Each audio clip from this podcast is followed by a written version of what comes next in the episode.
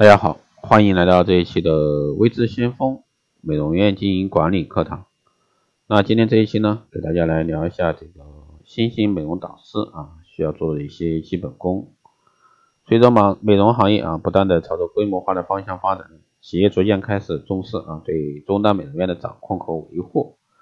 美容导师作为之间的一个联系的桥梁，作用呢就显得尤其重要。那，这时候呢，综合素质高、策划和执行能力强的美容导师。就能成为各大厂家争相抢夺的一个对象。要想成为这个综合竞争力啊超强的美容导师，除了要掌握传统美容导师必备的专业技术和产品知识外呢，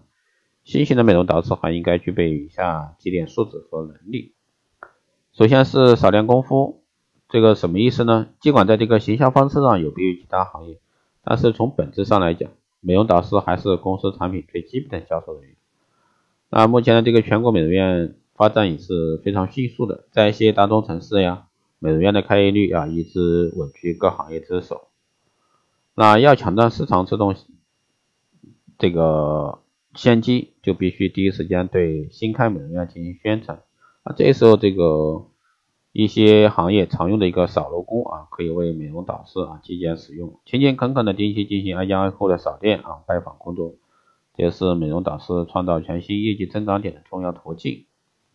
第二呢是感染力，美容导师在市场开拓工作中的最重要的一项就是策划和组织各类型的一个产品和推广会和演示会。通常呢，美容院老板都是在一场一场场这个气氛热烈的演现场演示会上啊，决定做这个加盟或者说签单进货的。所以说，现场的感染力呢就显得非常重要。除了良好的一个口才和应对能力外，啊，这种综合能力一个培养呢，必须以美容导师较高的专业技术和对产品特性的娴熟把握为基础。当然，除此之外呢，对当地美容院发展状况和消费习惯的了解，代理商的中分配合都是影响感染力啊发挥的重要因素。当然，会前的各项准备工作，比如说会场布置呀，这个音效控制等等，也必须重视。还有是生活品味啊。品味本身呢不是一种能力，但是能够懂得将生活艺术化，并将自身积累的美容知识和这个技巧啊传播给目标人群，那这就是一个新型美容导师不可或缺的素质之一。随着美容院消费群体的一个不断扩大，符合顾客心理期望的各种附加服务啊，能够对产品品牌的传播起到一个意想不到的作用。所以呢，一个资深的美容导师既要懂得这个传统插花艺术、化妆技巧、养生保健。质量腰上等知识，还要将最新潮的一个时尚资讯呀、服饰搭配呀、色彩诊断啊，及时的传授给美容院和消费者。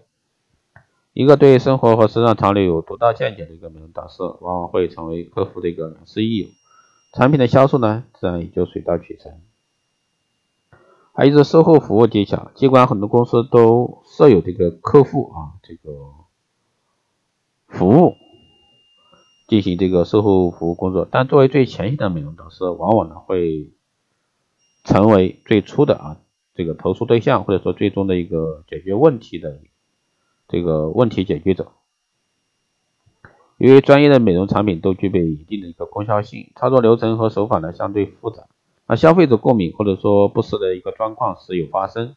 那这时候呢，作为直接销售人员的一个美容导师就成了这个首当其冲的售后人员。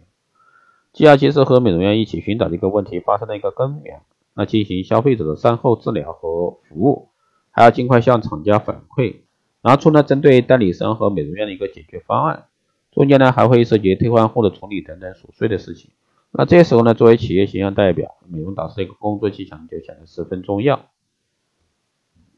如果说在某个环节上处理不善，就会直接危及这个企业信誉和区域销售。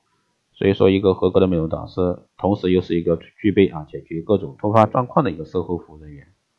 当然，除了以上几点这个特别要求外呢，未来的美容导师啊，这一职业会随着行业的发展啊，走上更专业化、职业细分化的道路。所以说，比如说现在的光电中心呀，包括还有一些皮肤管理啊，诸如此类的啊，越来越细分。所以说，当然你对这一行感兴趣的人，欢迎也是加入到这个美容行业里面。